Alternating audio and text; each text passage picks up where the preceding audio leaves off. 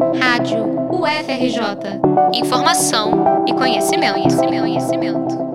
A Copa América, que começou no dia 13 de junho, levantou vários debates a respeito da sua realização, principalmente por conta da pandemia em que estamos vivendo. O Brasil foi escolhido como sede após a Argentina e Colômbia terem desistido de ser hóspedes do campeonato. Apesar da vacinação lenta e das mais de 400 mil mortes, a Comembol não desistiu de iniciar o torneio em nosso país.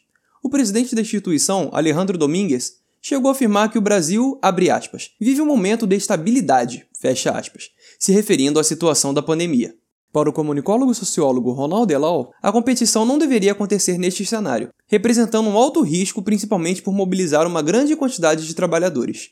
Eu acho que tem até uma diferença em relação assim, a alguns argumentos que eu vi, né? Ah, mas está acontecendo o Campeonato Brasileiro, está acontecendo. Eu acho que tem uma diferença, porque a Copa América ela fica sediada num país, que vão entrar seleções de vários países, com comissão técnica, com jornalista, muita gente. Você vê que já não sei, o último caso acho que eram 69 com Covid, né? E vai aumentando, daqui a pouco é 100, vai aumentando.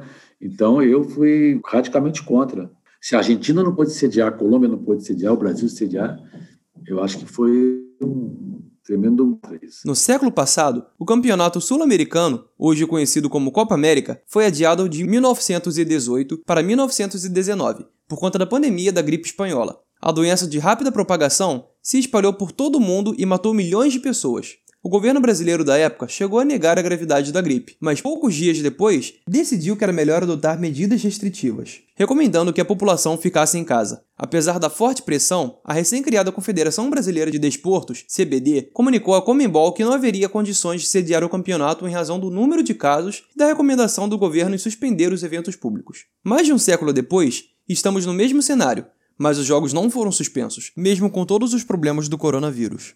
O adiamento de 1918 foi citado em discussões nas redes sociais sobre como o exemplo do passado deveria ter sido seguido. Mesmo sendo duramente criticado, o próprio presidente do Brasil, Jair Bolsonaro, apoiou a realização da Copa, ignorando todos os problemas do país. Até o momento da produção desta reportagem, 198 casos de coronavírus foram confirmados na Copa América, incluindo jogadores, membros das delegações, prestadores de serviços e funcionários diretos da Comembol.